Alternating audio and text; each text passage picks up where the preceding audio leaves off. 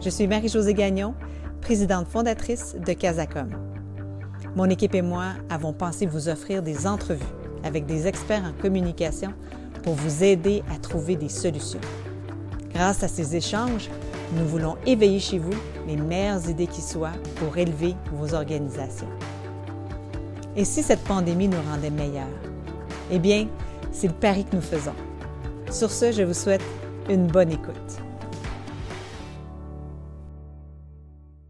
Alors ici Marie-Josée Gagnon et j'ai le plaisir de parler aujourd'hui avec Irène Marchetin, qui est directrice des communications, accès à l'information et développement des partenariats au CHUM, soit le Centre hospitalier universitaire de Montréal. Bonjour Irène. Bonjour Marie-Josée. Écoute Irène, tu es au cœur, euh, je pense que on peut dire que tu es au cœur de la pandémie. Je veux savoir quels sont et quels ont été aussi tes principaux enjeux de communication depuis le début de la pandémie. Tu as entièrement raison. On est vraiment le CHUM au cœur de cette pandémie, même si nous avons été un hôpital désigné que la semaine dernière pour recevoir euh, les patients euh, infectés à la COVID-19. Mais nos plus gros enjeux, je te dirais, c'est vraiment de rendre accessible l'information euh, qui change au quotidien ou même dans la journée et la rendre accessible pour l'ensemble de notre personnel qui n'ont pas tous les mêmes moyens euh, d'y avoir accès. Donc, c'est transmettre la bonne information au bon moment, utiliser les bons canaux, mais aussi soutenir nos équipes qui euh, rapidement et efficacement doivent euh, se mettre en mode action et euh, adapter euh, leur attitude et la protection aussi euh, à la situation. Évidemment, tout le monitoring de nos médias sociaux est extrêmement important parce qu'on a beaucoup de questions de nos patients euh, et même parfois sur nos Facebook avec euh, notre propre personnel. Donc, c'est vraiment d'être euh, à l'affût et de leur donner le plus d'informations crédibles possible, le plus rapidement possible. On a aussi un autre enjeu avec nos cliniques spécialisées où on a aidé nos médecins spécialistes à mettre de l'information sur nos, nos, réseaux sociaux pour rejoindre nos patients, pour leur dire quoi faire, comment le faire et surtout leur dire euh, qu'on était là pour eux. Oui, j'ai vu des choses sur la santé mentale notamment. Très intéressant. Écoute, je veux revenir à ton premier, ton premier enjeu quand tu parles de, communiquer des informations cruciales au personnel, alors que les moyens de communication varient, également qu'ils sont euh, vraiment occupés, que vous avez énormément d'informations à leur transmettre. Dis-moi, quels moyens, quels sont les meilleurs moyens que vous avez trouvés considérant pense qu'il y a un risque énorme, si ce n'est pas déjà fait, de saturation là, de la part des, publics que l'on vise. Oui, tout à fait. En fait, nous, ça a débuté, je dirais, autour du 13 mars, là où on a vu la montée. Donc, ce que nous, on a fait, c'est qu'on a un plan de communication en mesure d'urgence qui était à jour. On, on, fait souvent des relances. Donc, ce que nous, on a fait, c'est que on a actionné ce plan-là, on a déployé l'équipe de garde, on a fait un plan de travail. On a revu aussi nos priorités parce qu'en temps de crise, euh, il y a la COVID, mais il y a aussi d'autres enjeux qui sont importants. Donc, ce qu'on a fait, c'est qu'on a déployé des moyens de communication électronique tels que Teams, Zoom. Euh, au niveau médical, on a accéléré le déploiement de React, qui est utilisé pour la consultation avec les médecins et euh, les patients. On a créé, nous, un bulletin électronique euh, et euh, on l'avait déjà, en fait, on a utilisé notre, notre plateforme euh, qu'on avait actuellement pour notre bulletin électronique et donc on l'a modifié en spécial COVID-19. Et donc, on a créé aussi une plateforme spécifique pour les médecins qu'on a mis dans un format Basecamp et qui est répondu par notre directeur des services professionnels, Dr. Luigi Lepanto parce que les médecins n'ont pas tous le courrier du mais ne vont pas au même endroit chercher l'information. Et il y a de l'information très spécifique aux médecins qui ne s'applique pas à l'ensemble du personnel. Donc, on a vraiment travaillé à des canaux particuliers pour mmh. rejoindre nos clientèles. Et je parlais tout à l'heure euh, de ce qu'on avait mis en place avec Teams. Donc, on a, pour rejoindre nos, euh, gestionnaires, on a fait un, un team gestionnaire et à chaque semaine, notre PDG fait aussi un Zoom avec euh, ces gestionnaires-là pour leur donner euh, le plus d'informations possible et surtout répondre à leurs questions. Alors, dans le contenu qu'on a là, on, comme tu dis, ça évolue vite. Il y a les formations qui sont importantes, notre message de la direction générale, mais aussi répondre aux questions sur les équipements, mettre des actions de mobilisation, des photos d'équipe, des photos d'arc-en-ciel.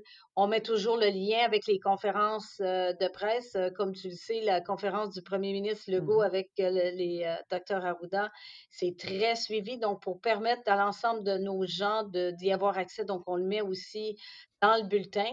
Et on les a sondés vers le 1er avril pour voir est-ce que le bulletin répond à vos besoins et on a adapté en fonction de leurs réponses. Euh, il y a des choses qui nous ont été demandées, mais on a aussi ce qu'ils ont le plus aimé. Et donc, on module là, au quotidien l'information qu'on a à leur transmettre. Génial. Tu, m'as précédé pour ma question euh, sur l'évaluation. C'est très bien. Euh, tu, dois avoir l'impression que les, communications sont au, aux premières lignes, là, aux premières loges de cette crise-là. Là. Sans elles, comment le CHUM peut fonctionner aujourd'hui? Bien, effectivement, les communications, mais je pense qu'en temps de, crise, jouent un rôle important. On le voit d'ailleurs par la présence euh, du premier ministre, Mme McCann euh, et euh, Dr. Arruda à tous les jours. ils ont un rôle d'informer, mais aussi de donner leur juste et de rassurer. Mmh Alors nous, ce qu'on essaie de faire au quotidien, c'est d'être le plus près possible de cette réalité-là. Notre bulletin se, se, se, se modifie au fil de la journée et on les met vers 18 h, entre 18 h 20 h parce que ça évolue jusque-là. Et donc, on veut s'assurer d'avoir la dernière information. Et ce qu'on a reçu dans notre euh, sondage, c'est que les gens l'attendent maintenant. Donc, ah ils hein. attendent de voir qu'est-ce qu'il y a de nouveau. On produit aussi beaucoup d'affichages. On a plein de, de, de, différentes directions, de, de personnel clinique qui nous écrivent pour nous demander des choses très particulières qu'on va cibler peut-être pas à l'intérieur du bulletin parce que leur est dédié à un secteur particulier. Et donc, on ajuste les moyens euh, de communication en fonction des clientèles, évidemment, mmh comme on fait dans toute euh, communication. Donc, on s'assure que notre équipe, justement, peut aussi se reposer, mais qu'il soit présente pour répondre aux demandes qui sont euh, énormes à chaque jour. Oui. Dis-moi, qu'est-ce que tu as trouvé de plus difficile jusqu'à présent dans la crise? Je dirais que la chose la plus difficile euh, qu'on a à vivre, euh, c'est en tant que membre euh, du comité de cellules de crise, c'est que toutes les questions qu'on doit aborder qui sont relatives à la prise en charge des patients ou à la protection des équipes sont toujours des décisions, difficiles parce qu'elles touchent l'humain. Donc, euh, certaines décisions vont venir un peu chambouler nos valeurs, euh, nous, nous, nous, nous re-questionner. Est-ce que c'est la bonne chose à prendre euh, comme décision? Est-ce que c'est la bonne chose à faire? tu as certainement vu sur différents réseaux l'interdiction, par exemple, d'avoir le père ou une personne proche pour l'accouchement. Est-ce qu'on permet la présence ou non de, de, de visiteurs pour accompagner des patients en soins palliatifs ou pas euh, dans les euh, donc il y, a beaucoup de décisions qu'on doit prendre euh, en tant qu'équipe euh, et c'est pas juste la com, mais c'est ça qu'on doit communiquer par la suite. Mais en tant qu'équipe du CHUM, euh, qu'on doit prendre pour s'assurer de, de, protéger non seulement la population qui vont venir euh, visiter les proches, mais euh, également de, de, protéger nos équipes. Donc, c'est mmh. c'est ça jusqu'à maintenant, là, te dis, qui, qui nous, nous chamboule un peu, mais qui nous, avec les présentations qu'on a de nos spécialistes, on arrive toujours à prendre la décision avec tout l'éclairage qu'on a besoin pour la prendre. Parfait. Dis-moi, qu'est-ce que tu envisages pour l'avenir? moyen, long terme, en termes de, de, changement que ça va apporter à la profession euh, des communicateurs? Qu'est-ce que tu penses qui va changer dans notre métier à partir de, du retour à la, à la nouvelle normalité dans quelques semaines? Oui. Euh, oui, quelques semaines, voire quelques mois. Ben, je pense mm-hmm. que chaque crise nous, nous apporte euh, son lot d'opportunités de réfléchir à notre rôle de communicateur. Euh, moi, je pense que dans cette crise-ci, comme on est avec un ennemi un peu invisible euh, et ça touche beaucoup, beaucoup de gens, euh, on est venu nous chercher dans nos valeurs, hein, le confinement. on doit prendre soin de nous, on doit prendre soin de nos proches. C'est pas toujours simple. on doit, nous, être restés vigilants au milieu de la santé pour prendre, être à l'écoute de la santé mentale également. Donc, moi, je pense que la façon dont euh, on va aborder les questions euh, des médias, comment on va euh, regarder ou analyser tout ce qui se dit sur les médias sociaux. c'est souvent un médium qui est utilisé pour transmettre rapidement de l'information. Mais je pense qu'il faut qu'on se pose la question aujourd'hui de dire est-ce que comment on amène les gens à être vigilants à toute l'information qui est circulée un peu mmh partout. Je voyais dernièrement euh, que ceux qui sont consacrés, les journalistes, à faire euh, la, vérification des faits ou des données, les demandes ont augmenté. Donc, euh, on croit revenir à, la source de la bonne information. Je ne dis pas mmh que ce qui est sur les médias sociaux n'est pas bon, mais on, a, euh, je pense, amené les gens à une certaine vigilance et de questionner plus d'une fois et de valider plus d'une fois les sources où ils vont chercher de l'information, surtout quand ça touche à leur santé.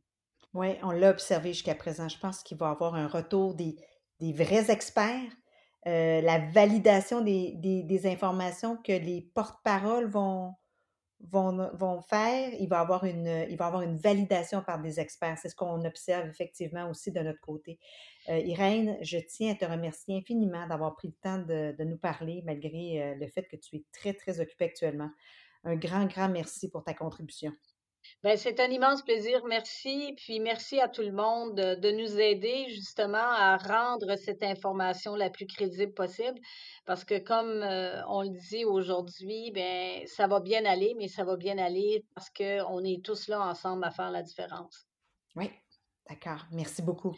Merci Marie-Josée. Au revoir. Merci de nous avoir écoutés. Si vous avez aimé ce balado, merci de le partager. Si vous souhaitez échanger avec nous, n'hésitez pas à nous écrire. Et finalement, si vous cherchez d'autres réponses à vos questions, visitez notre centre de ressources sur la communication et la COVID-19 sur casacom.ca ou encore participez à nos webinaires chaque jeudi. Bon courage et à très bientôt.